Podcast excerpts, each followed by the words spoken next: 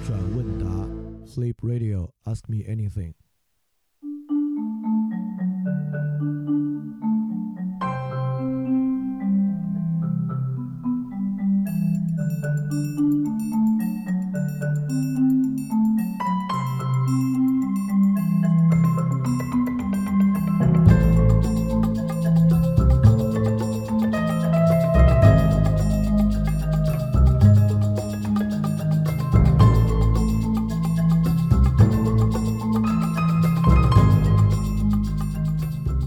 大家好啊，欢迎收听新一期的饭店问答节目，我是李厚成。在今天节目正式开始之前，要说一件事情啊，就是昨天很长时间登上微博热搜第一名的关于英国媒体证实新冠病毒由美国莫德纳公司研发的这条新闻，我觉得简直是我们整个舆论环境的一次奇耻大辱，尤其是恶意篡改外媒那个本来就非常不靠谱的新闻报道和那个。阴谋论小网站的内容，把它改为什么英国媒体研究证实等等等等的著名环球网这种网站，真的是我觉得一一天存留下去的必要都没有。因为如果我没有记错的话，就这家网站过去言之凿凿的报道，不管是我国专专家还是外国专家证实这个病毒绝不可能从实验室出来的新闻，我自己读过的不下。七八篇，也就是说，过去这个网站一直在竭力证明，这个病毒是不可能从实验室流出，绝对不可能是实验室人工制造的。当现在它变成一个外国实验室的时候，他立马调转脸孔，认为它绝对是外国实验室制造出来的。所以说，这种网站的公信力，这种公信力已经破产了 N 次的网站，到现在依然成为我们这边境内一个很有影响力的媒体以及。由他主要以及和很多和他类似的媒体报道出来的内容，在昨天登录成为微博热搜第一名，实际上影响很多人对于这件事情的判断，这简直是一件奇耻大辱。但这个，我其实上周在看理想那个文章就已经说了，媒体的公信力破产，就是因为我们今天拿媒体当代理人，我们觉得媒体的职责不是新闻，不是信息，不是真实，而是代表我们发声。代表我们歌颂自我，惩罚坏人。如果我们越这样想，我们对于媒体的信誉就觉得它根本就无足轻重。比起信誉，它是不是能够最恶狠狠地替我们咒骂我们讨厌的人，以及和我们捍卫我们自己是最重要的。所以今天这个畸形的媒体环境就能够造成这样的情况，这简直是一次奇耻大辱。我觉得这简直太太太太神奇了这件事儿。好，我们生完这个气之后。回头来看我们今天的这个问题，今天的这个问题是一个大家都非常非常熟悉的问题。这个问题你过去已经听过很多次对它的讨论了，但今天呢，我希望能把这个讨论往前再推一步，就是这个发国难财，或者说在灾害啊紧急时刻涨价，到底该如何理解这个事儿？好，我们先从这个同学的提问开始啊，这个同学提问很长。他这么说的，他就说前段时间有很火，有疫情期间一袋口罩一百元，一颗白菜八十八元。哦，我看到今天有新闻，上海有一颗白菜七十四元。那么提问这位同学呢，也有他自己的判断，他就说呢，大家一般都会认为这样的行为是错误的，这是发国难财。他之前呢也是这样想，但他仔细想了一想呢，就会觉得好像如果我们指责他们的话呢，我们其实是希望别人出于社会公益的目的来无偿为大家服务。他说啊，确实有人能这样做，但其实很少啊。就如果你希望他人能够牺牲他自己的利益，将商品无偿提供给你，或者在这个情况之下依然能够原价卖给你，但是这并不解决现代社会的需要。就需要的其实是需要大量的口罩和物资的。所以他就在想啊，我们到底能不能允许一些人在这种时候来挣这个稀缺的钱？呃，他就引述了这个亚当·斯密的国富论的说法，他说呢。就就国富的那个最经典的那段话，社会的每一个人想到的只有他自己的利益，在这种情况之下，有一只无形的手可以引导大家达到一个他并没有达到的目的，也就是说，他追求自己的利益，往往比真正出于本意情况下更有效的会促进社会的利益。利己心是人类一切经济行为的推动力，个人的自私可以有助于整个社会的福利，就是所谓无形的手的理论，也就是说。亚在亚当·斯密看来啊，经济行为能够自发的提升社会福利，就是一个理性的经济行为，可以自发的提供社会福利。当然，呃，我们必须说，如果一概这样而论的话，确实太简单了。一会儿我们恰巧辨析的就是这一点啊。所以说呢，他现在慢慢觉得啊，就是这种在疫情啊或者紧急期间涨价的行为呢，呃，价格呢是由私人决定，其实不是由私人决定，而是由市场的需要决定的。如果口罩卖一万，你想卖一万的话，其实也很难卖得出去。所以说，通过市场调节呢，就能够调节到这个急需的物资啊。其实只要你花钱，最后还是能达到这样的交易。所以说，对这些人是不是不能太谴责，不能够大肆批评呢？也就是说，我们有两个选择。他认为啊，第一，我们都在家等着啊，有一个政府去安排这样的物资；第二，我们要去卖这样的物资。但如果每个人可以自己去提供这样的物资的话呢，他就有自己的定价权啊，就这么一个问题。但这个问题，呃，这么扯一扯，可能有点太远，我们还是往回收一下。也就是说呢，我们还是从这个角度来讲啊，类似于这样疫情期间商品涨价，或者经常讨论那个问题啊，就是大雨夜。出租车加价才载客，就这个情况到底是不是合理？我知道很多人一听出租车加价载客就会说啊，你就是不合理啊，出租车不能拒载等等等等的，就是你这个我们不讨论这种教条的事情啊，也就是我们在说这种紧急情况之下涨价是否合理。当然，我们其实说的当然不是紧急情况涨价是否合理啊，我们是从这个角度来引出来讲商业是否其本质是贪婪，我们是不是可以在这个基础上。来批判商业的贪婪，我们慢慢把人在这个时候涨价就是非常贪婪，慢慢往私密的那个主题上去引。但是我们并不完全认可那点啊。但是我想提供一个全新的视角，这个全新的视角当然来自于哈耶克，而且很巧，在三天之前恰恰是哈耶克逝世三十周年，就三月二十二号，今天是二十五号嘛。三月二十二号呢是哈耶克逝世三十周年的日子，所以哈耶克有一个论断。跟今天这个问题的关系非常非常大，我也一点不卖关子。也就是说，价格本身啊不是一个牟利，我们应该把价格当做一个知识来看待。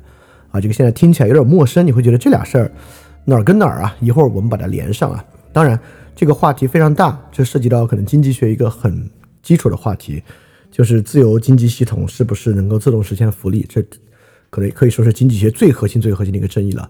今天呢，我们探讨这个问题不可能面面俱到，但是我特别希望能提供一个与我们今天现在的社会矛盾相关的一个全新视角。好，那我们就先从现在的社会矛盾开始讲起啊。今天，那么我们关于经济、商业和财富的社会矛盾非常剧烈。之前饭店做过一个调查，我们已经讲过一次了。就即便在饭店的听众之中，都有多达百分之十九的人是赞同比较硬性的财富再分配的。可见贫富差距啊，包括阶级固化等等等等的问题，在今天呢，其实是一个很核心的矛盾。包括前几天啊，我们发生在群里面的一个争执，我们依然在说，因为媒体是盈利的，就因为媒体是盈利的，所以媒体是不可能负责的。凡盈利媒体啊，凡是盈利的，都必然是贪婪且不负责任的啊。前几天有这么一个争论，虽然在这期节目的最开始啊，我还抨击了一些媒体，但其实我自己都不会这样想。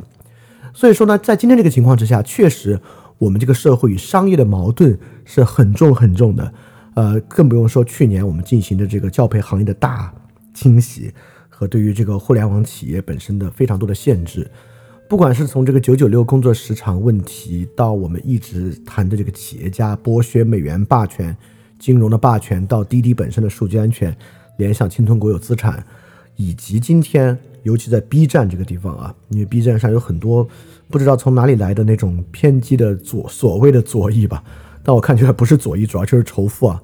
对于经营和利润这件事儿本身高度的罪化的问题，对，所以你今天听起来啊，我这个论调，如果你是一个比较左翼倾向的，你会觉得这个人是来给商业洗白的。对我今天就是来给商业洗白的，但是呢，这个商业洗白的看法，我觉得非常值得听一听。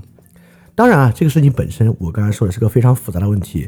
经济自由主义和国家的管制，就凯恩斯主义之间，最后的结果一定是一个中道的状态。也就是说，我觉得今天啊，全球的大国，就 G 二零内部的国家，已经不存在，包括英国这样的国家，其实也已经不是一个完完全全原教旨主义意义上的自由经济体了。当然，本身这里面呢，以此国家呢，就是在自由经济体和凯恩斯主义之上，就是这个国家管控啊、宏观调控上。求一个中道，那当然最后说的就是这个中道。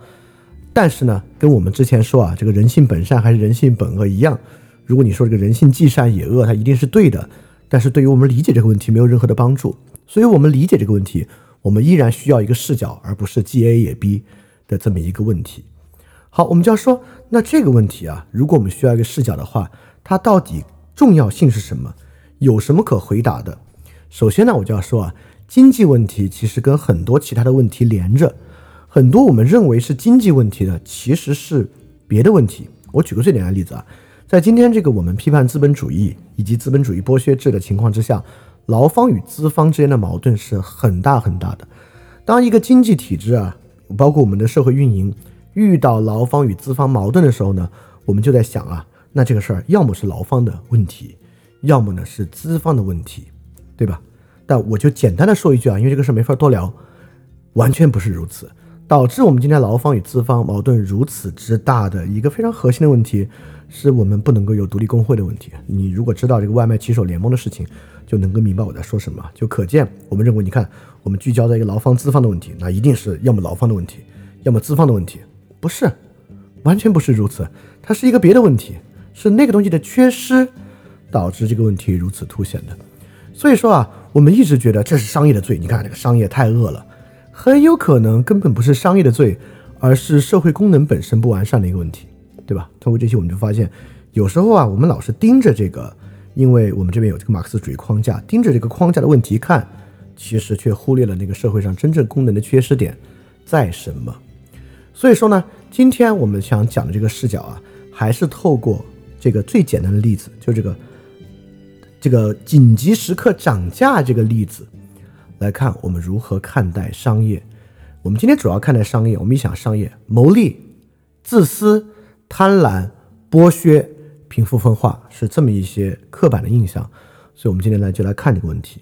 既然他在谈涨价，好，今天呢我们就从价格开始往里谈啊。对经济学比较熟悉的同学一定明白我要说什么了。既然提到价格，提到。哈耶克，那么就是要说价格机制。好，我们就回到这个坐地起价的例子开始说起。好，我们一起来思考思考这个问题啊。我们回到这个经典的坐地起价的环境。现在呢，让我们进入一个大雨滂沱的夜晚。在这个大雨滂沱的夜晚呢，打车非常非常的困难。然后这个雨天打出租车啊，就是很难。即便有了叫车软件之后呢，实际上呢也很困难。这个困难的原因，我们大家都知道啊。实际上，真正大雨夜。出车的比例就会降低，一方面呢是安全的考虑，第二方面呢大雨夜的交通都会产生拥堵，而且行驶非常缓慢。很多司机觉得这种时候出来拉活儿呢，既糟心又不安全，实际上呢也并不经济。所以说呢，这个本身啊出车比例比平时较低，再加上呢大雨夜很多人可能没有办法走到公共交通的接驳点去，导致他必须打车。这一一来一回啊，导致打车变得非常困难。所以说呢，坐地起价经常发生。有的是主动坐地起价，那停了个出租车，你问他去哪儿，他说：“哎，今天不打表啊。”你很生气。第二呢，现在在一些这个网约车平台之上，你要打车呢，你就得自己加，给司机加小费，要有时候大雨也要加很多，有才有司机愿意接单。这个呢，其实是也是坐地起价嘛，只是说把这个坐地起价的决定权交给了乘客，我来自愿被坐地起价，对吧？所以说坐地起价这个事儿本身啊，在今天这个大雨滂沱的夜晚呢。并不能解决出租车出车总量的问题，在这么一个晚上无法解决这个问题，对吧？它解决的呢，其实是一个分配的问题。也就是说，假设这个区域啊，今天晚上就十二辆车，有一百个人要打车。如果我们接受坐地起价啊，这个事情至少在短时间内，那其实它解决的只是那十二个人打到车的问题。当然，倾向于就是愿意支付高价的人打到车。我们说的更挑动今天的神经一点啊，就是它让有钱人更容易打到车，对吧？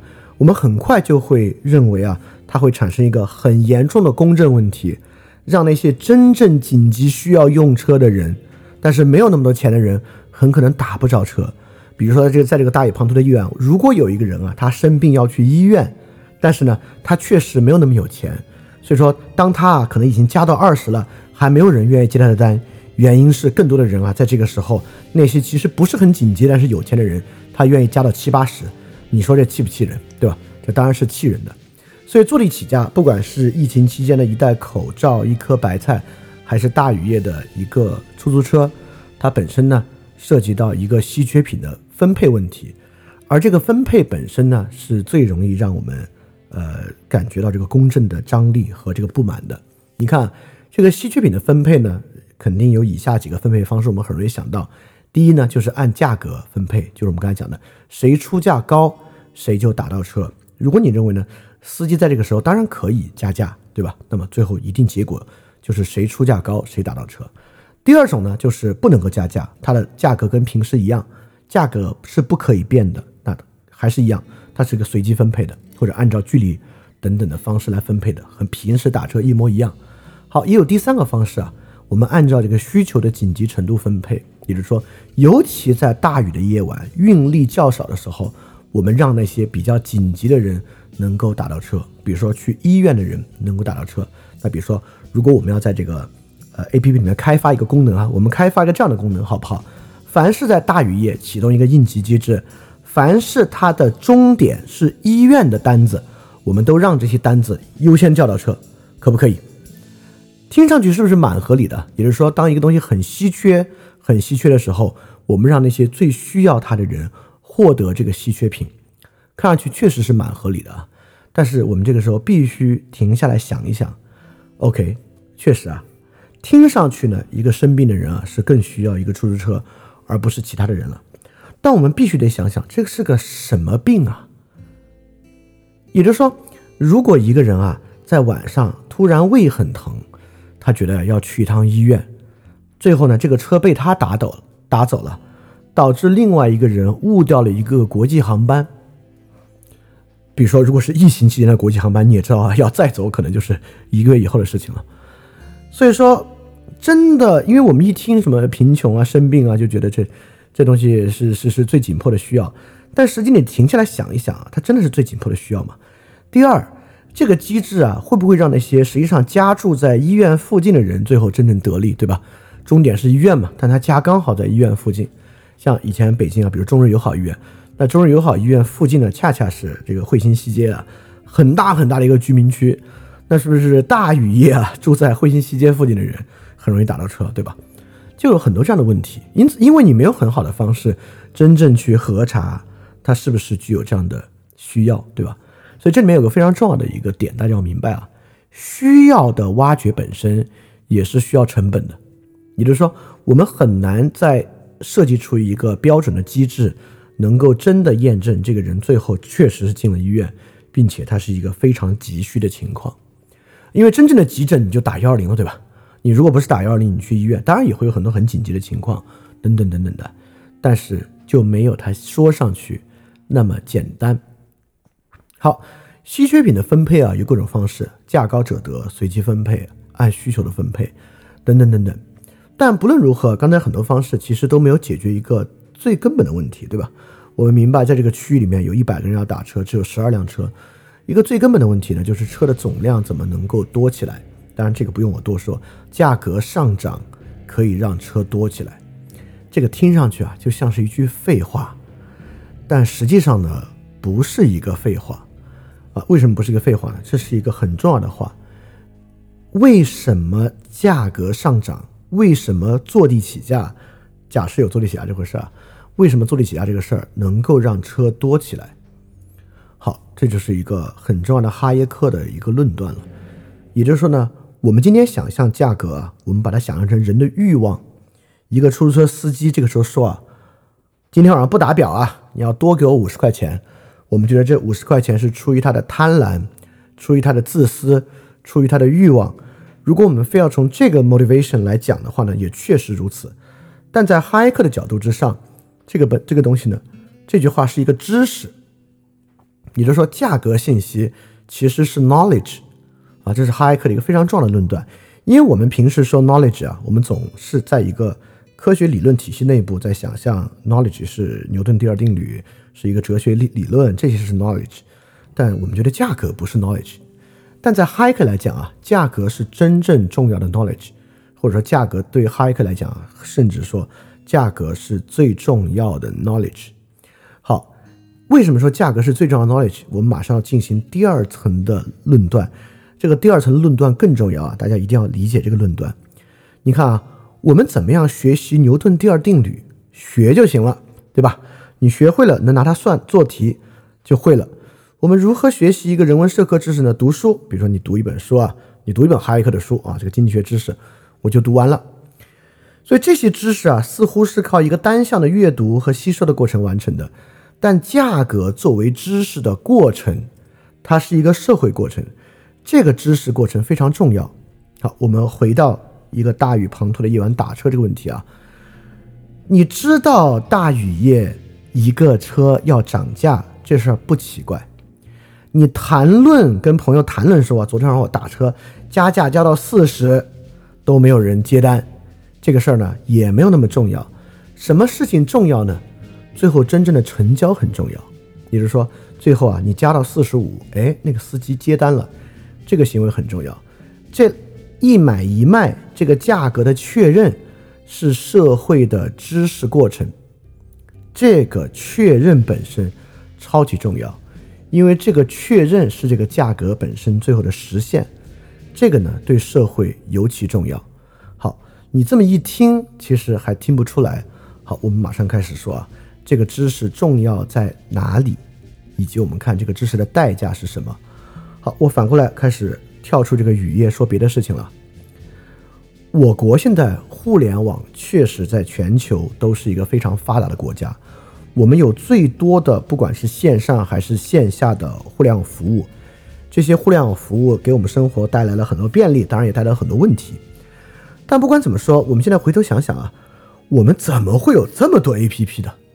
为什么会有这么多的 APP？以及为什么整个产业能够支撑得起来？这个东西是谁的英明决策？是一个什么样的计划的结果吗？它不是。那请问它是什么样的结果呢？在我看来啊，它是两个结果。第一是程序员的工资较高，导致很多人可能我们现在是二零二二年，我们回头看，从二零一二年差不多这个时间，可能有十年的时间，有很多人在考大学的时候选择计算机工程，导致我们整个国家里面啊，程序员人才非常充分。为什么程序员人人才这么充分？是因为大家知道这个知识，以及有很多人真正通过程序员的工作确实赚到了钱。好，这是一个条件。第二条件是二零一四年开始，其实我也是那会儿创业的，那会儿呢开展了这个互联网的创业浪潮。我们今天啊所使用的 APP 比较早的呢是像微信、微博，大概是二零一零年前后，但实际上我们使用到的绝大部分像滴滴啊等等的。大概都是从二零一四年前后开始出现的。二零一四年的创业浪潮，导致很多人在这个潮流中成为了富翁。不管是成为富翁，还是之前他靠他的点子，一个互联网的点子，确实拿到了大笔的风险投资，而且获得了公司较高的估值。所以说我在这里想告诉大家的是啊，我国现在互联网很发达，有这么多服务，为什么？是因为大家看到了价格。从业者看到了程序员工资这个价格，创业者看到了公司估值这个价格，价格机制在主宰着人们的选择。人们为了追求那个工资上的高价格去成为程序员，而人们为了追求自己财富，就是他自己所掌握公司的高价格，选择了互联网创业。价格机制导向人们进行了这样的选择。所以说啊。我们有各种各样的知识，可以有人啊告诉你说这个互联网啊是未来的一个大趋势，虽然现在一点儿迹象也没有，啊也会有人预先投入去做这个事儿，但更多就是赌博。价格作为知识有很多的不同的特点，价格作为知识非常的有效率。实际上很多很多的东西啊，这是为什么我们讲价格信号，价格信号如此重要。价格机制，价格机制如此重要，因为我们的很多决策就是看到一个价格去做的。大家想想房地产，因为房价高涨，所以我们看到这个价格，选择去买房或者去炒房。也就是说，当这个 information 信息可以如此强烈的主宰我们的决策的时候，它为什么不是一个知识呢？它当然是一个知识，它本身的涨落变化。是很重要很重要的知识，所以说，过去啊，在二零一二年前后，我记得经常因为那会儿求职市场很火也很好嘛，就每年都会公布啊哪些工资、哪些公司开给这个应届毕业生的年薪大概或者月薪是多少，成为人们选择读什么专业非常重要的一点。那这个榜单本身何以不是这个社会最重要的知识？你听着可能觉得有点俗啊，但我们先就从这个商业社会的运转开始说。价格确实是这个社会特别重要的知识。好，这点我觉得不难理解啊。价格是知识，且价格这个知识的完成是靠这个成交来完成的。我们就要反过来问了。好，你这么说起来啊，好像这个价格机制就这么美好，它有没有什么代价呢？当然有代价。我们就反过来看代价，因为它不可能没有代价。代价是什么呢？有一部分的代价，比如说价格是可以欺诈的，对吧？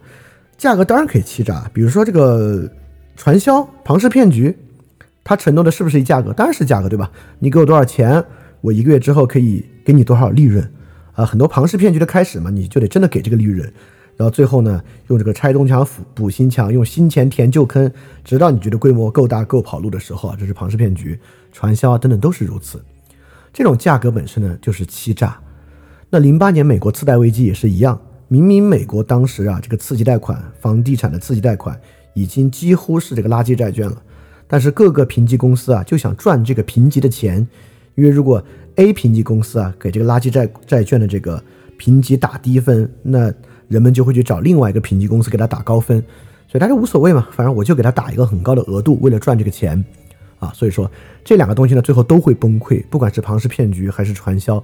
最后，在这个链条断的时候就会崩溃，次贷危机也是一样，当链条断的时候就会崩溃，价格本身呢就会产生价格欺诈，在这个社社会上，各种各样大大小小的价格欺诈行为呢都有，而且无处不在，几乎说。啊，当然啊，我也得反过来说，这些呢恰恰不是说价格机制不好，你看啊，不管是呃庞氏骗局、传销还是次贷危机，提供的呢都是假价格。这恰恰说明啊，如果有人干扰价格机制，给社会带来的危害是很大的。当人们去追逐一个假的价格，我们很明显发现这个假价格的问题是啥？这个假价格支撑这个社会过程，这个实践过程是难以为继的，它是不可持续的。这个秩序本身不可持续，是这些假价格的很大问题。好，你看我举的都是犯罪的例子啊，我反过来举个别的例子来说明假价格为什么不好。我们都知道啊，国际贸易甚至国内贸易也有我们反倾销。什么叫倾销呢？当然，倾销有很多不同的定义，但基本上你要简单理解啊，很大程度上它以低于成本的价格来销售一个东西。比如说，比如说轮胎倾销啊，这轮胎一个轮胎本来成本可能要一百五十块人民币，我们直接卖一百二十人民币，这个呢就叫倾销。也就是说，不管是哈耶克还是任何经济学啊，我们在这个市场中，我们设想一个人啊，他是个理性人。理性人呢，就是他来做商业活动是牟利的，所以说，当一个东西啊，它成本一百五，你卖一百二，你在释放极其错误的价格信号。当然，有人可以说啊，你看我是为了倾销垄断，垄断之后我才涨价，不就好了吗？哎，同样我们也反垄断，因为垄断之后呢，价格信号也会失灵。所以说反反倾销、反垄断有各种各样的原因，但其中一个非常重要的原因，倾销啊，就是说你在释放错误的价格信号，你在释放一个根本。不理性的、不符合这个经济运行原则的价格信号。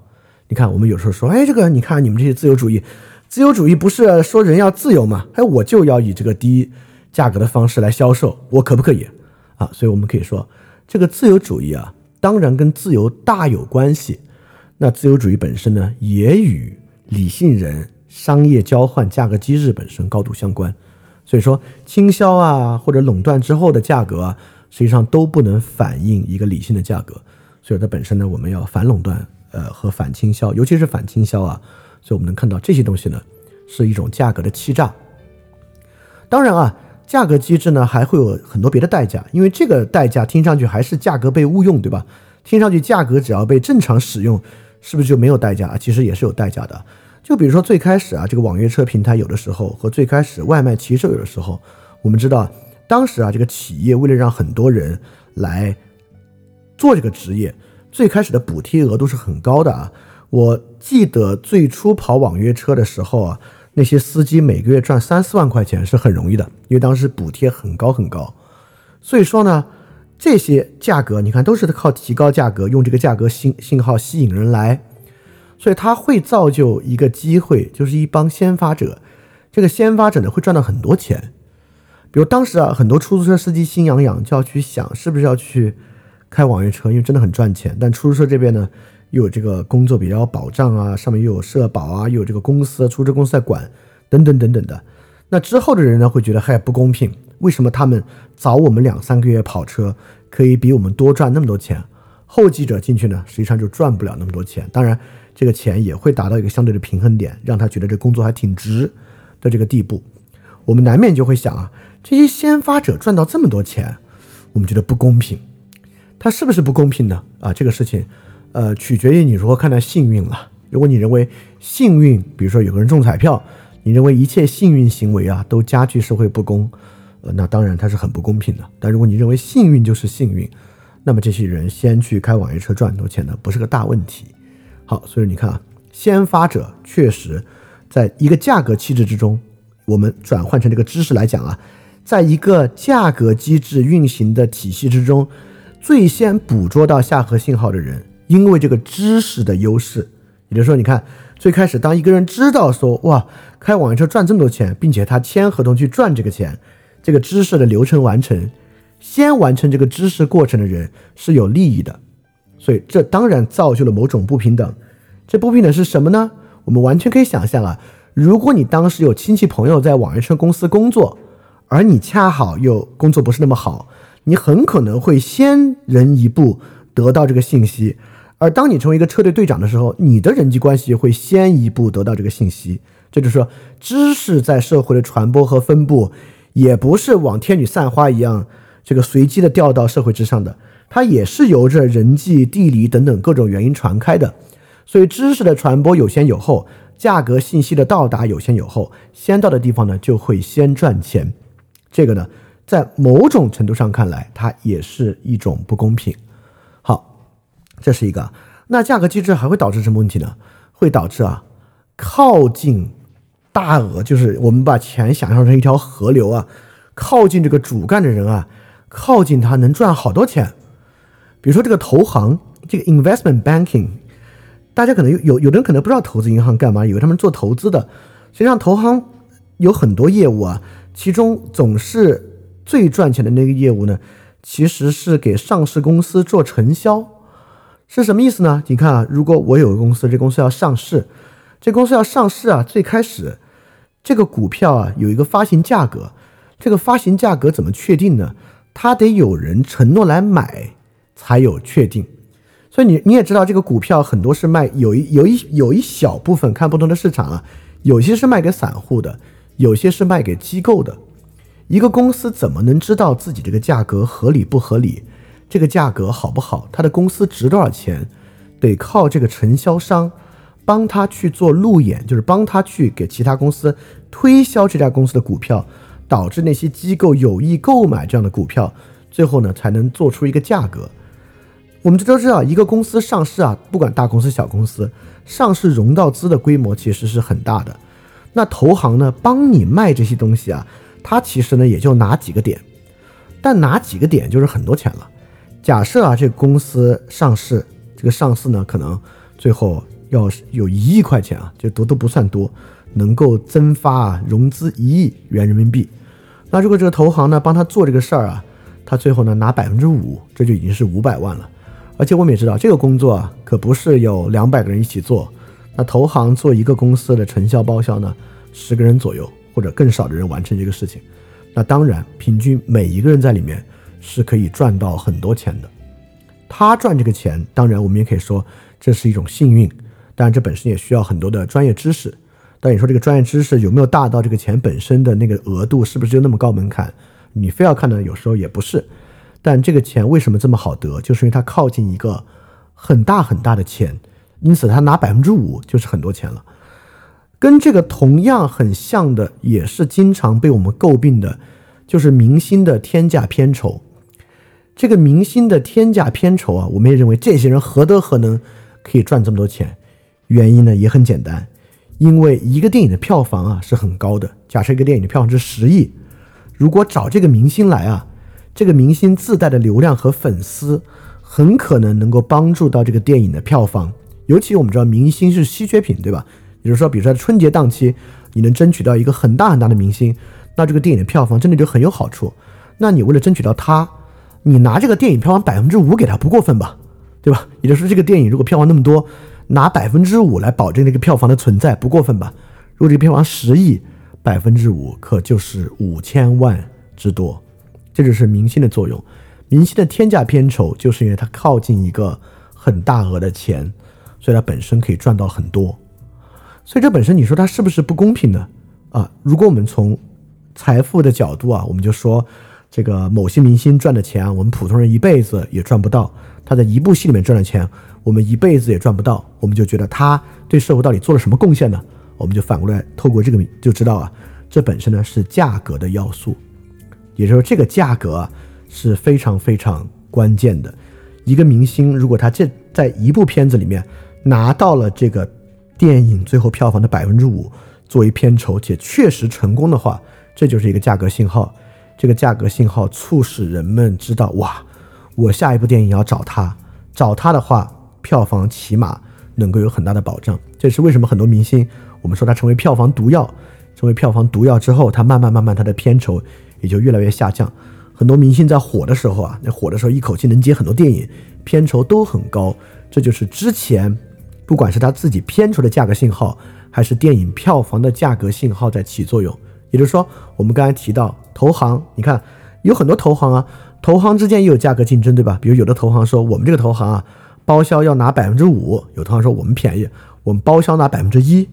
但不是每个人都会去选择那百分之一的，因为他可他可能能力不足，所以说你拿拿给他包销，你的价格保证不了。你拿给他百分之五的，他就真的能够帮你卖出价格了，因为他知道该找谁。他知道该怎么说服他们，等等等等啊，这些原因都很重要。所以说，这些都是价格在决定。你会发现，这么巨大的商业合作的决策，等等等等啊，背后一个非常重要的指标就是价格。而这个价格呢，我们说它会有代价，代价呢就是靠近这些财富的主流的这些人啊，他们真的能够赚到很多的钱，多到我们觉得不公平的地步。但我得反过来说一句啊，很多人说，你看这些明星对社会没有贡献，还赚这么多钱，科学家都不赚钱，科学家不赚钱吗？袁隆平是有上市公司的，他很赚钱。之前啊，做那个 DNA 就是 DNA 编辑婴儿啊，就是做了着那个贺建奎自己是科学家，也有很多公司在做这个业务，很赚钱。我们做这个量子工程的潘建伟院士啊，那个真是赚到爆，对吧？所以科学家真的不赚钱吗？其实科学家很赚钱。当然，你你你不能说所有科学家都赚钱，就像并不是所有演员都赚钱，有很多小演员也就每个月拿那么几千块钱、一两万块钱，也是很多很多的。所以说，你看这也是价格信号。那价格信号呢，就会有一些信号非常的显著。但我必须说啊，其实有时候啊，我们太恨这些赚很多钱的人，意义不大。整全年的中国电影市场的票房大概三百多亿，就算这些钱这些明星一个子儿也赚不着。三百多亿对于我们这么大一个国家，其实干不了什么事情。也就是说，演员确实赚了很多钱，天价的片酬，但这是极少数的人，它不构成我们这个社会不公平的一个结构性的要素，因为它人数太少。其实投行也是一样，在整个金融从业的这个序列里面，投资银行的人数是很少。当然，金融业本来就很赚钱，它本身跟我说。一会儿我们会专门提到金融业的重要性啊，也就是说它的价值是什么，它为什么人们认为他们值那么多钱，等等等等原因啊。也就是说，如果价格机制在社会中起到一个主要的作用的话，确实有很多人呢会赚很多的钱。你看啊，今天的社会上啊，确实钱流向谁呢？流向股权的收益，对吧？全球的这些首富，我们都知道啊，他们这些钱啊，不是他不是他们家有这么多现金。我们经常说比尔盖茨的这个身家有多少多少亿，好几百亿美元。这好几百亿美元不是他的现金，而是微软的股票值多少钱啊？因此，股权因就因为股权收益和股票价格对于今天的社会非常重要，才导致股权收益会成为主要的财富手段。大家有没有想过股市是干嘛的？我敢说，很多炒股的人不知道股市是干嘛的。但你看。这恰恰说明价格机制的作用。当很多人根本不知道股市是干嘛的，他们却，我们可以这么说啊，盲目的投入他们的资金进入股市，导致啊这个股市背后真正的作用在起。这某种程度上其实证明了，不管是斯密还是哈耶克想说的那个事情，价格作为知识，比这个股票系统运行的金融学知识要更好使，对吧？也就是说，股票是干嘛的呢？股票其实啊是这些上市公司融资来使用的。这些上市公司的发展啊需要融很多的资，它不断需要新的资金，它需要新的资金啊就要卖这个公司的股票。但是一个公司的股票值多少钱啊？他凭什么这个公司增发这个一千万股能融到多少钱？这事儿谁决定啊？这事儿呢就是股市来决定。股市在帮助一个公司定价。这个仲青啊，仲青老师在集合做一个节目，其实谈到过这个股市定价。如果大家感兴趣，可以去听那期节目。但我反过来想说，绝大多数人啊不关心也不知道股市到底的角色是啥。没有那么关心股市的运作，股市的背后的机制，新股发行到底是什么样，投行运行的机制是什么，承销商、包销商、机构投资者是哪些，他们钱从哪儿来？他们不关心这些知识，他们关心什么知识呢？他们关心那个价格的知识。就因为他们关心那个价格的知识，整个这个巨大的上千家企业的融资市场，还真就运转起来了。而这个融资市场。比较成熟的股市啊，这个融资市场本身还真就是比较符合大家的预期。那些真正有价值的很好的公司，还真就能帮这些人赚到钱。你说奇怪不奇怪？像苹果或者 Alphabet 这样的公司。所以你看，股市是一个很好的例子啊。股市本身有非常复杂的规则和运行机制，这些都是知识。但股市里面呢，也有一个知识，就是价格机制。但这个价格机制呢？就成为很多人对于股市一个最关键的知识，而 Why stock market possible？为什么股票市场这么复杂的机制竟然可以运转，竟然有这么多钱投进来？不是因为股市的目的、公司法、上市规则这些知识，而就是价格知识让它变得可能。啊，这就是价格知识的 powerful 之处。好，就像昨天和今天啊，俄罗斯拿出啊。全部莫斯科交易市场二百一十九只股票里面的仅仅二十二只股票来炒，而且啊，他们既不允许外国投资人卖出任何一股股票，也不允许对这些股票做空。所以说啊，也就是说，这是一个被重重阻碍的极其歪曲的价值。但即便如此啊，这个股市昨天涨了四个点，今天我现在做节目的时候，已经又把昨天涨全部跌回去了。即便如此，它也在反映人们对于现在这场侵略的态度和对于俄罗斯整体经济发展的一个预期，对吧？价格是一个非常重要的知识。为什么很多人很关注呃莫斯科股票市场开市之后的价格？就是价格是个很重要的知识，而且从哈耶克的角度来讲，价格是涌现出来的知识。也就是说，为什么？这个 M O E X 的指数，大家愿意看，也就是说，即便俄罗斯把它限制到这样，如果它的还要下跌的话，真正说明国内投资者对俄罗斯的经济前景也已经失去了信心。这就是一个很从这个股票知识背后能够得到的一个涌现秩序。也就是说，我们怎么能知道俄罗斯国内的人对于这个事情未来的走向的预测判断呢？好，我们要来看看到的股票价格，就大概能知道他们的判断。这是一个涌现的秩序。当然，刚才我们说了，这个股权收益成为主要财富手段之后呢，贫富差距呢就会拉大。贫富差距在这样的价格机制之下呢，促使股权收益增加。这个股权收益增加呢，会极大的拉大社会的贫富差距。这当然不是一件好事儿。但是啊，这是不是仅仅由价格机制来决定，仅仅由人的贪婪来决定，还真不是。或者是我必须说。这不是有钱人的一个阴谋，有钱人阴谋化的利用股票市场，并且自私的扩大贫富差距。为什么呢？我说的非常实际啊，就是我们先比较用经济学的方式来说，为什么会有这样的趋势？就是因为资本回报率的成长，资本回报率、钱的回报率的增长，远远高于人力资源的回报率成长。也就是说，在这个市场上，钱比人值钱。听着特别难受，对吧？这个市场上钱比人值钱，但你看，在这市场上钱比人值钱，这就是一个非常重要的信号。所以说，有钱的人宁愿把钱投到钱上，也不愿意把钱投到人上啊！你会觉得这听着很坏，但这不是由某些人的阴谋和贪婪决定的。比如说，在我国，在我国，资本回报率的成长为什么会远远高于人力资源回报率的成长？这与谁的贪婪和阴谋没有任何关系，它其实主要是两个因素决定的。第一，就是在改革开放过程中，农业劳动力的转移，也就是说，有大量的务农人口进入城市，成为这个城市工作的人口。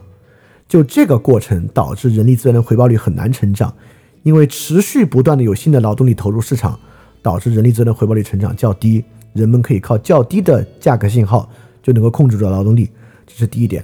第二，促使资本回报率超高成长的是发达国家的技术溢出，就是从改革开放到现在吧，其实我们都是这个技术转移的主要阵地。当技术转移，新的技术替代和淘汰旧的技术的时候，技术的投入就这部分的资本回报超级无敌高，就是因为这样的原因啊，直到现在我们还在这个，但是我不知道，就是我不去做这样的预测，我们只回溯性的看吧。就资本回报率成长远高于人力资源的回报率成长，导致股权收益成为主要财富手段，贫富差距拉大，是一个很大程度上是一个历史的原因，而不是由有钱人的阴谋和贪婪去做成的。这不是有钱的阴谋和贪婪。股票市场是一个为什么上市公司叫 public offering，就是公开的 offer，公开的授予大家，也就是说这些公司成为公众公司，每个人买他的股票。就成为他的股东，实际上很多人也是在，当然我们说成熟的资本市场啊，也是在用很少的钱就可以享受这些企业本身成长带来的财富收益，所以股市本身是一个将企业公共化，将它变成一个公共公司，将它自己的利益交给公共的原因，但只是因为交给公共那点流通股还没有特别多，但它的原始股东持股却很多。所以啊，这么多人跟着他一起炒，他原始持那百分之五，最后就是很大一笔钱，对吧？是这样的原因啊。这个机制本身并不是不公平，但是资本回报率超高，就为什么人力，就为什么社会财富这么增加，人的工资涨不上去，在我们这边啊，你会觉得很不公平，而且你眼看着啊，就好像这个钱比人值钱，确实如此啊，就是由刚才我们说的农业劳动力转移和技术溢出这两点主要来决定的。所以你看，这些呢都是代价。啊，我们刚才说价格很重要，你应该能理解了。但价格呢，确实会带来一些问题。价格呢会有价格的欺骗，像这个金融危机，价格呢也会让靠近价格信息的人会先赚到钱，对吧？比如说最先开始去跑网约车的人，而且呢会靠靠靠近啊这个财富河流主流的人，不管是演艺明星啊，还是投资银行啊，他们确实能赚很多的钱，因为他们更靠近这样的财富的主流。而且呢，因为这个价格机制啊，尤其是股票这个东西。因为这个股权回报成为这个最重要的财富构成，导致贫富差距啊，可见的贫富差距在拉大，尤其是我们看到最富最富的人啊在拉大，但是这不代表财富中位数在降低啊，等等等等的这些代价呢，我们都要想办法解决，但是关键的就是看什么方式去解决。好，讲到这些啊，我们刚才说到了这套商业社会，或者我们就叫它资本主义吧，靠价格信号与价格机制作用的这个机制。就是这样运行的。好，我们就禁不住反过来问啊，这个机制呢是有很有效率啊，我们认可，但这个机制问题太大，我受不了，我受不了这个社会财富分化这么大。为什么必须依靠这个知识？我们就放弃这个用价格信号来决定，而回到计划经济，可不可以？尤其是我们今天说了，我们现在有这个呃大数据，我们是不是可以在大数据的基础之上来做这个计划经济？哈耶克对这个问题是有论证的，我们就从哈耶克的论证开始来看这个问题啊。为什么必须依靠价格知识？价格机制为什么那么重要？哈耶克有个非常著名的论断叫扩展秩序。这个扩展秩序啊，跟我们刚才说的这个涌现很有关系。什么意思呢？很简单啊，哈耶克认为每个人都仅有且只能有一部分的知识。这里面的知识当然指的就不是，我们可以说，哎。那图书馆是不是包含了人类全部的知识啊？不是，比如图书馆没有包含什么知识呢？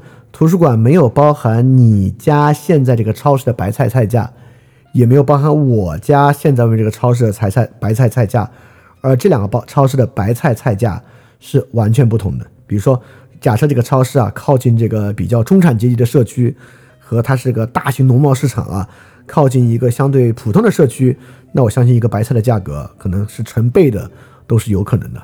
所以，一个图书馆不包含这些知识，so far 也没有一个系统来包含所有这些知识。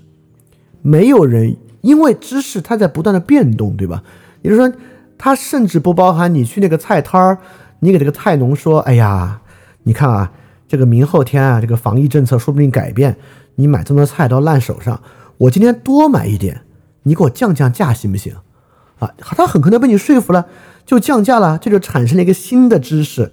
你就说，假设我们有一个市场交易系统啊，在实时监测所有的价格。他甚至都没有都不能监测到或者不能预见到你这样一个价格改变的知识，所以每个人啊都仅仅拥有一部分的知识，就没有人拥有完整的知识，也没有一个人一个组织拥有这些知识。好，我再说另外一个很重要的东西啊，跟最近陈佳怡老师这本书相关，价格这个知识啊，它不仅是它的数字。更重要的价格是一个感知，你就说你去到超市，你看白菜，白菜几块钱一斤，你觉得哎这个还行，你拿几个车厘子啊，这个车厘子七八十一斤，哎呦你觉得真贵，非常重要，因为市场是由一个一个的交易主体构成的，你感觉这个价格高，你感觉这个价格低，你在车厘子原价的时候不舍得买，你在它打对折的时候会买。你在平时不会买，你在春节会买，这些都是带有你私人强烈感觉的知识。这些知识，我们即便有一个大数据系统在采集市场上的一切交易，它都采集不到你的这个感觉。价格的知识不像牛顿力学定律，不像一个数学定理，不像一个社会学理论，价格知识是一个有感之知。我们所有人啊，都是在这个价格的变动之中，与这个知识产生交易的过程中产生碰撞的。你今天，比如说，国家当然知道油价每天的变动，也知道每个加油站的变动，这个是很容易的。但是你啊，知道这个油价上涨，甚至有点舍不得开这个车，决定要打地铁上班，这个事情呢，尤其是不同人这样的感受涨到什么地步，你还能重新开这个车？涨到什么地步，你今年冬天多穿点衣服就别开空调了。这些事情呢是很难被知道的。所以说，这就是哈耶克所讲的。而所有这些和背后的动机、选择，恰恰是经济系统运转的根本，对吧？我刚才讲了一些人的处境中的选择等等等等的。呃，我我我我说一题外话，哈耶克是维特根斯坦的表亲啊。维特根斯坦对哈耶克不熟啊，但哈耶克对维特根斯坦超熟，所以哈耶克的。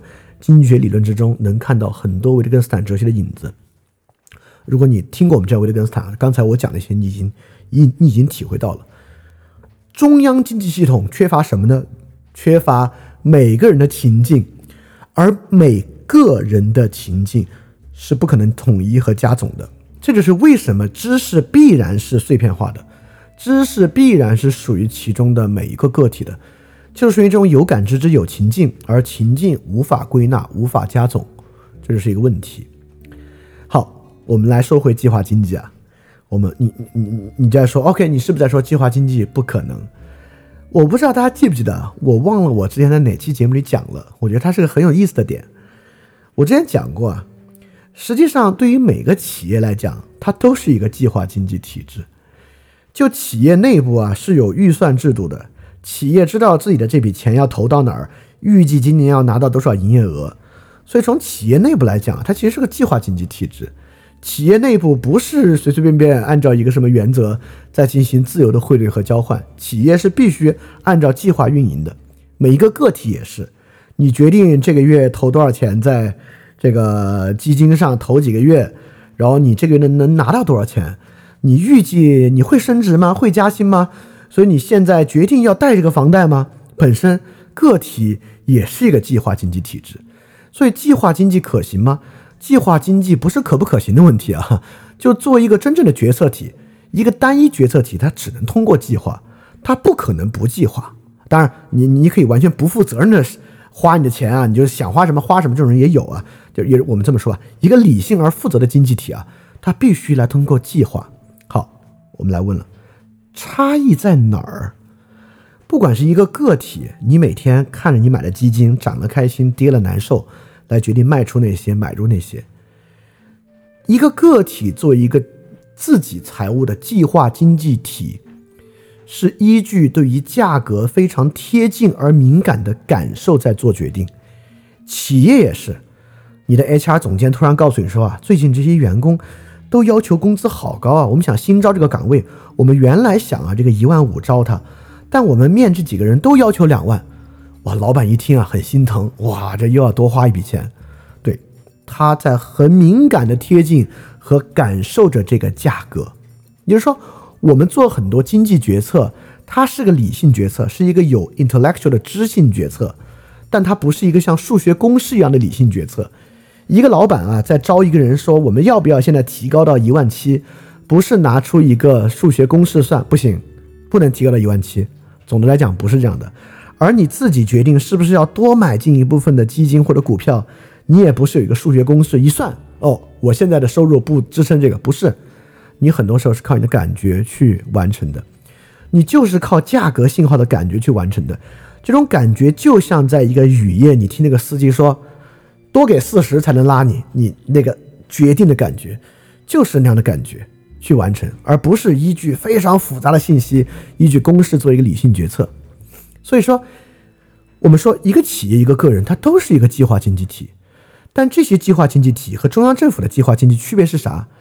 这些计划经济体都是对那个市场上最重要的知识，就是价格知识，充满敏感的感受，在做它的计划。而这些计划涌现起来是真正有效的计划，而不是。层层抽象、远离价格感受的整体计划，所以说，实际上我们这里在问的是层层抽象、远离价格感受的抛弃价格机制的整体计划是否可能？从哈耶克的角度来讲，这个整体计划就远离了社会真正的知识过程。我们就可以说，这个整体计划看上去信息很多，但他完全没有考虑到所有那些最重要的信息。哎，你说考虑到了啊？你看这些房价它都采集上来了，不，那个真正重要的信息是一个有感知知，是一个感知，而不是那个数字。这就是为什么我们经常看到一些城市的规则啊，它关于这个人行道、电动车的规则，我们发现这他妈是谁做的这个规则啊？我们很明显，这个规则听上去有道理，但实际上没道理。为什么呢？是因为这些规则的制定者是那些做汽车的人，他们不知道那是什么感觉。所以他们以为那是有道理的，实际上真正你走过那个人行道，骑过自行车、电动车，你知道它完全没有道理，就是因为他们没有那个感觉。这就像一个层层抽象、远离具体感受的整体计划是否可能？它当然不可能。所以哈耶克要的是分布式的企业个体基于它的价格敏感而感受到并制定的计划。所以说，经济系统不能够远离个体，远离企业。最好这个政府也不应该去干扰这些价格，因为我们都是依靠价格来行动的。好，我就要再扩宽一点了。这些价格、这些数字还不仅仅是最直接的 price，有时候也是别的东西啊。比如说，我做一个做播客的，我当然是依据一些非常类似价格的东西在做决策，像播放数、订阅数、播放数的增长、订阅数的增长等等等等啊，这些当然。会在我决定要做什么节目、不做什么节目的时候产生影响，成为一个重要的考量。当然，我也会有很多别的考量。而我们每个人都只能依据一些有限的知识来做行动，这是肯定的，而不是依据完备的物理学那样的理性来做决定啊！这是哈耶克一个非常重要的论断。你的中央政府，你要制定计划经济，你也是依据有限知识来做行动。而在哈耶克看来，就这种计划体制啊，它已经远离了所有最重要的知识，所有最重要那些与价格相关的有感知知。好，当然啊，我们要说这个问题本身非常复杂，这个问题可以我们从最开始就说，这可以说是经济学最核心的问题了。像上世纪从阿罗德布鲁就是做阿罗德布鲁均衡，他们也在提出福利经济学的基本原则，并为它打补丁。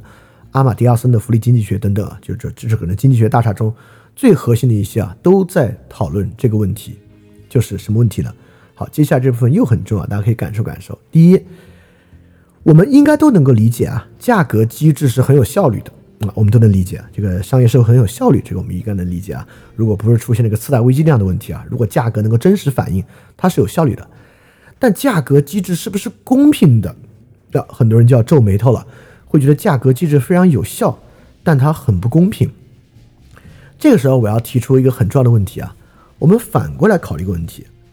也就是说，公平需不需要效率这么一个很重要的问题？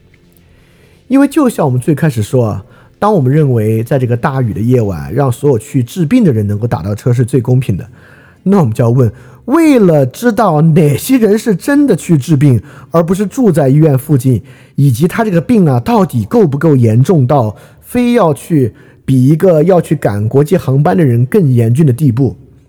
这个东西需要大量的能人力和金钱，而我们怎么才能采集到这些信息呢？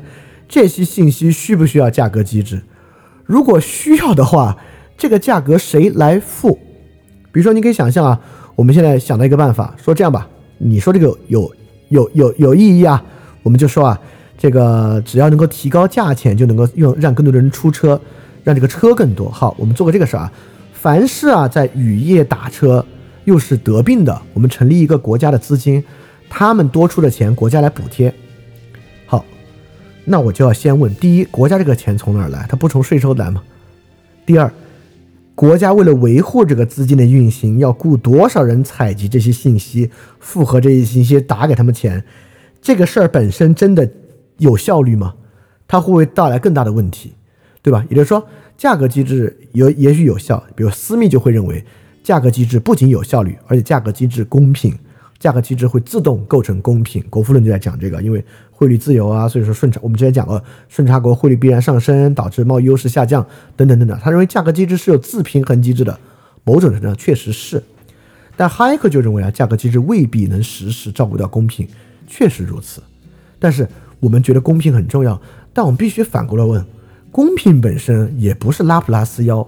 啊，如果你这个跟你听不懂没关系啊，听得懂的人你明白我在说什么，就是信息本身是要有成本的，对吧？信息本身不是空的，那获取这个信息的效率又从哪儿来？公平的效率是什么？公平本身能够完全脱离价格机制来运转吗？这本身其实是个很严肃的问题啊。所以价格机制是不是公平的，这是一个很值得去讨论的问题。但今天我们的关键其实是在让大家换一个视角理解价格。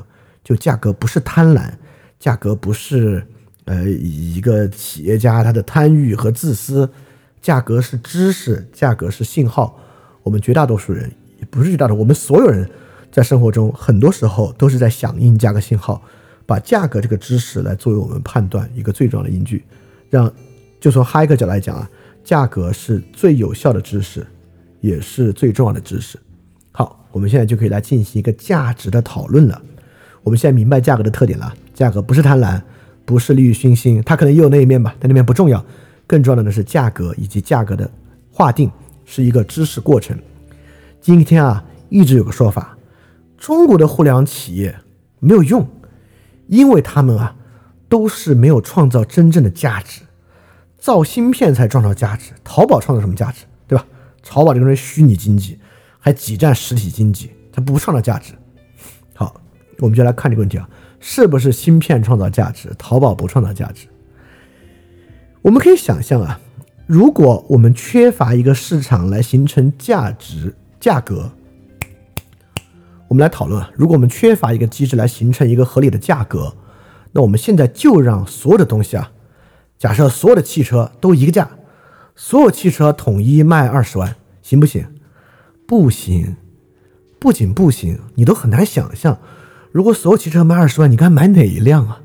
你就说，明天一觉醒来啊，淘宝上所有的牛奶都是一白盒子，这白盒子啊都卖二十块钱，二十块一升，随机发给你，你都不知道该不该买。那今天呢？你看到日本的什么牛奶它很贵，你就通过这个价格你就知道啊，它可能口感好一点。然后蒙牛一个牛奶便宜点，你就知道啊，这个纯牛奶其实是先弄成奶粉，奶粉再兑水变成这个纯纯牛奶的，它口感要差一点，但确实便宜，对吧？你就说，我们极其依赖价格。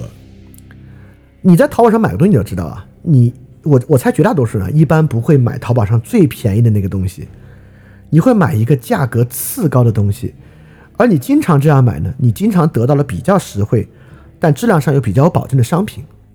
啊，如果你很有钱啊，你总是在淘宝上买那些比较有销量，你看销量，你看销量是价格的完成嘛，比较有销量但价格比较高的东西，你总是获得了更好的体验，这就是价格的作用。价格非常重要。好，我们我们说了一个非常具象的，就是贴近大家生活的。我们说个离大家生活远一点，但是又很重要的，就是有一个价格啊，是我国现在正在让它真正实现价格机制的东西，就是利率。利率呢，如果你买房，你有房贷，你就在付这个利率；你这个企业你要贷款，你也在付这个利率。之前我们国家利率就不是市场化的。是国家定的，国家定一个一年期利率、五年期利率，然后其他的利率、房贷或其他的什么的，必须在这个基准上上浮下浮。比如完全自由的利率是啥呢？我是个银行，我为了吸引人们在我这贷房贷，我就定一个比其他银行都低得多得多的价格。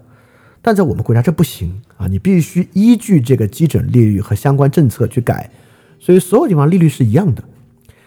啊，这有什么问题呢？你说这这这听不出什么问题啊？这有很大的问题。比如说啊，如果国家下调利率，就会大幅降低借贷成本，这有什么问题呢？这会引起楼市和金融市场的泡沫，因为你下调利率啊，贷这个钱便宜了，很多钱就会涌入楼市和金融市场。你上调利率呢？你说，哎呀，我们要遏制楼市和金融市场泡沫，你上调利率呢？哎，企业贷款要上涨。很多人本身借了款啊，他偿还的利率提高，他生活又陷入困境，你就在想，方法简单啊，我们把它拆开，就是贷款买楼的、贷款炒股的和贷款实际经营的，它的利率是不一样的，可不可以？好，这就是我之前说的，信息的采集是要成本的，你咋知道他贷款是干嘛的呢？如果你为了知道他真的每一笔钱干嘛？你银行给每个贷款企业配个出纳，这又要花多少钱？这钱又谁来出呢？所以说，为什么我们的利率没有分的那么细？干这个的利率，干那个的利率，是因为你分的细，在实际执行中是不是如此？你根本不知道。我们当然知道，中国企业很多之前的企业在楼市最火的时候，从银行贷款全部投到楼市里面去炒房，对吧？那银行他在银行的借款的时候，当然是经营贷款了。但他就是炒楼，你有什么办法？你怎么知道他是不是炒楼呢？当这个钱汇到企业池子里去的时候，企业拿这个钱去买房，你怎么知道他拿的是哪笔钱去买房呢？对吧？你说好，这个企业的钱，银行都替你代管，你要出纳上银行的支，银行银行雇多少人？是不是银行把每个企业的出纳都养到银行去，对吧？你说为什么之前的利率不能分？是因为我们没有足够的成本去区分。你看，我们可以想象啊，我们把利率拆成几样就很公平。但我就说这不可能，因为我们付不了那个成本。好，这是之前的状况。我们之前利率呢，就是完全死死的给定的。但从一九年开始啊，我们开始进行一个利率真正让它有价格机制的作用，叫做贷款市场报价利率。你看啊，最松的那个就是每个银行，我这个银行贷多少钱，我这里说了算，行不行啊？这就是最自由经济的状况。但现在其实美国也不是如此啊。那我们这边的方法呢更奇怪，而不是奇怪，是个折中的方法。其实我会说它还不错了。是我们全国有十八家银行，他们呢不断提出他们自己对于贷款基准线的报价，汇集到一起啊，产生一个数值。也就是说，过去啊是中央来制定一年期、五年期利率到底是多少，现在呢是十八家银行他们的各自的报价集结而成的。这个呢是从一个二零一九年开始的改革，这个改革其实是有成效的。一年期贷款的利率基准从二零一九年的四点二五就降到了现在的三点七，所以说这个真的是在逐渐下降的。也就是说，这个银行本身的报价系统啊，促使我们这边贷款利率逐渐降低，成为了一个可能。当然，这个贷利率市场化是个很复杂的问题啊。它本身呢还需要有更多其他的东西，就现在这个仅仅贷款市场报价利率啊，本身还是不够自由，但这个是一个很复杂的问题了。我就是从我们先说个微观的，再说一个宏观的。所以你看，不管是房贷，是吧？就会影响房贷，影响企业贷款，价格是一个公共的东西。一个东西多少钱，贷款多少钱，是社会上非常重要的知识。我反过来通过利率市场化，一年期贷款利率从百分之四点二五降到百分之三点七，我其实还在想说啊，什么东西引导这个价格下降的？以及在淘宝上一个。很好的产品很火了之后，有很多人开始仿制它，导致价格下来。这个过程如何 possible？你说过去在淘宝上买的东西很贵，现在的价格掉下来了，这个东西没有淘宝能不能做得到？我要说，没有淘宝其实做不到。包括你看啊，外卖也一样。现在每个城市啊，基本上都会形成自己外卖的几个价位段。而这个价位段呢，其实对于每个人消费来讲，大概比出去下馆子要便宜一点点啊。除了那个最最便宜那些馆子，什么成都小吃之类的，就稍微有品质一点的，会比这些馆子要便宜一点。导致很多比较好的餐厅出外卖餐点的时候，其实在考虑外卖的价格。比如在上海啊，很好的日料店也会出一个三十五、三十七能买到一个定时，呃，贵点的四十二能给你吃。为什么是三十五和四十二？是他们拍脑门定的吗？不是，是有了这个平台之后，让价格的集结这个涌，就是三十五到四十二是一个涌现秩序，而这个涌现秩序是靠这个平台来完成的。在淘宝上也一样，一双跑鞋为什么是一千左右？就最好的跑鞋为什么是一千左右？而普通的运动鞋为什么要到五百左右？这个价格秩序的涌现。没有淘宝，实际上是不可能的。淘宝上很多商品都会形成一个逐渐降低到一个合理价值、比较合理价值的一个价格区间。这个价格区间既是每个人来决策自己每月消费的一个基准，你大概能知道，哎，我能够过什么样的生活，也是企业开工预测自己销售规模、什么样的产品如何做定价的一个基准。也就是说。淘宝是个什么样的平台，以及外卖平台是个什么样的平台，是让价格信号凸显出来，以及让价格能够形成涌现秩序的平台。没有这些平台，没有商业本身的繁荣，因为不管是企业的决定，还是每个人的消费决策，都是要依据这些价格信号才能够完成的。所以说，我们当我们说这些没有没有没有这个技术价值，这都是虚拟经济，这挤占实体经济，不是啊。这些东西不是虚拟经济，这些东西让价格成为可能，而价格信号是这个经济运转非常重要的。就我们国家为什么商业社会这么发达？其实商业社会发达跟电商平台之间有脱离不开的关系啊。我们不能够说电商是虚拟经济，电商没有价值，好像这个造芯片就特别有价值，等等等等的。我们芯片造不出来，跟这个虚拟经济挤占实体经济没有没有什么关系啊，跟这个电子产业在发展中欠的债有很多的关系啊。所以说，呃，我们当了解了价格作为重要的知识这一点，其实反过来就能够对很多问题形成判断。也就是说，有些平台啊，让价格信号变得明显透明，让价格信号能够形成涌现秩序，这个东西对商业带来的价值是不可估量的啊。所以不是说这些没有价值。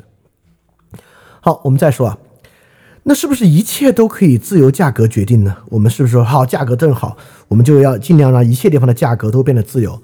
其实也不是，啊，我就要说一个很重要的跟公平相关的东西啊，就是最低工资制度。很多极端的自由主义者，会认为价格是应该完全放开的，包括工资制度也是一样。这种呢，基本持有一个私密式的想法，因为私密是很强调自由市场啊是可以自动调节的，因为自由市场可以自动调节，也就是说工资这个制度啊，一旦过低，就会导致人才流出，人才流出，这个价格一定会补上来。啊，这是他的一个想法，但为什么这个不好？哈耶克也不认为这个对，原因非常明显，也就是说，当一个人啊，因为市场的价格波动导致他的工资变成一个月只有三百的时候，如果他有房贷或者他生了病，这会导致他自己死亡的，或者导致他生活有很大的麻烦，对一个个体来讲，这是个毁灭性的打击。第二，价格机制也会因为人为原因失效，短期的疯狂导致的波动。人为原因产生的失效，像次贷危机，也会有大量失败者产生的。所以说，价格机制即使 ultimately 有一种自动调节性，中间的波动过程也会产生很大的代价，这个是肯定的事情。所以说，一个社会啊，还是要免除这种恐惧的啊。这恰恰认识到价格机制和价格信号非常有效，但不是没有伤害的。所以，价格机制就是需要这些补丁。补丁呢，让价格机制既可以运转，但是呢，又不因为其波动带来特别大的伤害。所以，最低工资制度、失业救济制度、有限责任制度等等等等，都是这个价格机制的补丁啊。所以说我当然是认为最低工资制度啊、失业救济这些超重要，就是价格真的很有用、很好，但价格又有波动，价格也有短期的失效，价格也有因为价格欺诈。产生的失效等等等等的问题啊，所以最低工资制度这些都是非常重要的东西。所以说啊，我们回头看啊，整个商品社会其实就是一个为什么彼得·德鲁克和这个呃哈耶克都在讲这个知识社会，但每次如果你不理解他们讲知识社会，很大程度上在在讲价格，你读他们书总觉得好像没有不太能 get 到他们这个知识说的是啥。因为我们一想知识啊，就是各种科学知识、文学知识、社科知识，而他们说这个这个知识更像 information，对吧？我们觉得这不是信息吗？这不是信息，这就是知识啊！因为我们会发现这些才是真正牵动我们去做决策的东西。所以在整个商品社会啊，其实人啊就是在价格和他自己的私有产，因为他的自己的私产也可以被估价嘛，在这个体系中的一个感知者和决策者，他就是感知着这些价格。和感知着自己的私产来做很多事情的决策的，所以说让价格正常运转很重要，让价格背后的机制正常运转，让私产可以得到保证和保护，对于一个社会的什么呢？对于这个社会的知识体系能够正常的运转是非常重要的。当然，在这个基础之上可以做到更多，就我们可以做慈善。对贫穷的人赠予贷款，帮助他回到轨道，帮助其适应这个价格的机制非常重要。但当一个社会开始胡搞，当一个社会开始粗暴的介入价格、胡搞价格，甚至胡搞基于价格背后私产的时候，会导致什么呢？导致今天的情况。今天的情况是什么呢？啊，我一说这句话，你就能明白我背后说那个现象是啥。导致很多人。要脱离以价格信号为基础的商业社会，进入到一个非价格的体系中去，因为价格体系基于价格做决策的环境已经被扰乱了，导致人们不相信，导致人们已经对这个知识运转系统没有信心，导致他们要进入到一个非价格系统中去。但我已经说了，这个价格系统的重要性就在于，从哈耶克角度来讲啊。一个长久的秩序，只有在每个人贴身对于价格具有感受情况之下，它才可能。而当大量的人进入一个不感受价格敏感性、不基于价格去做决策的体系的时候，只会让这个体系本身的稳定性变得很糟糕。所以说，过去很长的时间，对于价格体系的胡搞，对于价格体系背后产权的胡搞，等等等等。是导致今天大量的人想进入非价格机制的原因，而这个绝对不是一件好事。好，所以你看，今天我们这个节目说到这里，你就明白我们的结论是什么呢？第一，大家对于价格本身啊要尊重，我们要尊重价格，价格非常重要，就是我们不要把价格看作贪婪，看作攫取利益，看作剥削，看作自私。价格形成和集结，价格本身的涌现。是这个社会效率最高也最重要的知识，这是真的。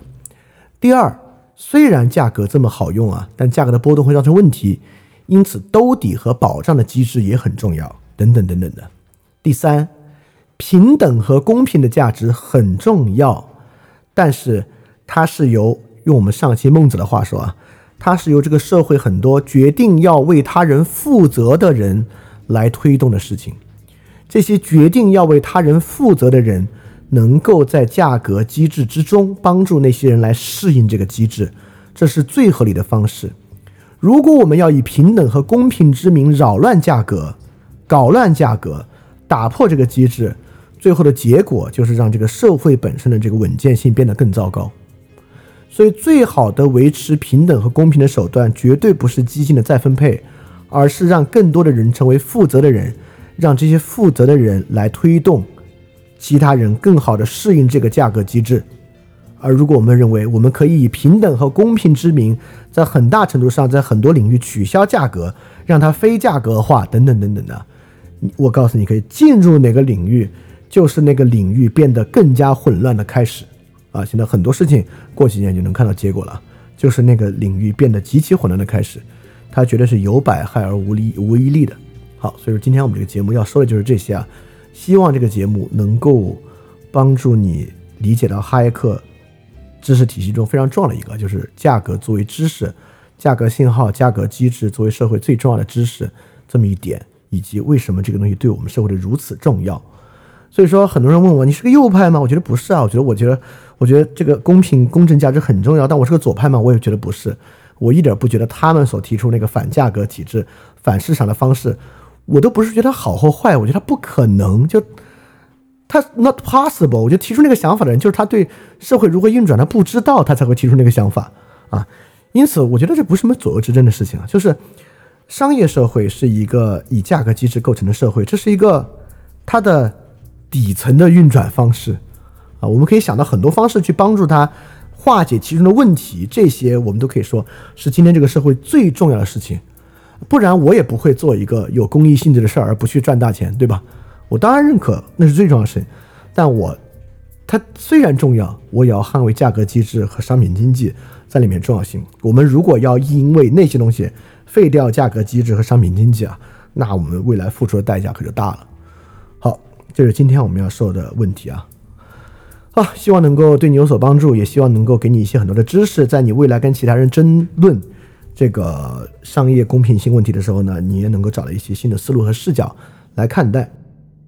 翻转电台需要你的支持啊，因为之前有长期以来啊，一直四年以来支持我的一个大额捐赠人，我跟他的捐赠期限到期了，所以现在呢，我要来看翻转电台啊有没有可能自己造血，可持续的继续发展下去。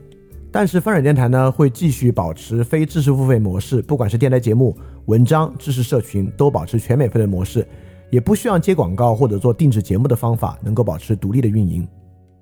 所以在这个背景之下，需要大家的支持捐赠，希望翻店呢这个创作机制可以保持下去。如果运气好啊，钱多于我自己的生活所需，它还会用于做事侠创作机制本身的创作补贴。所以说，特别希望你通过 Pay 创和爱发电这两个平台赞助。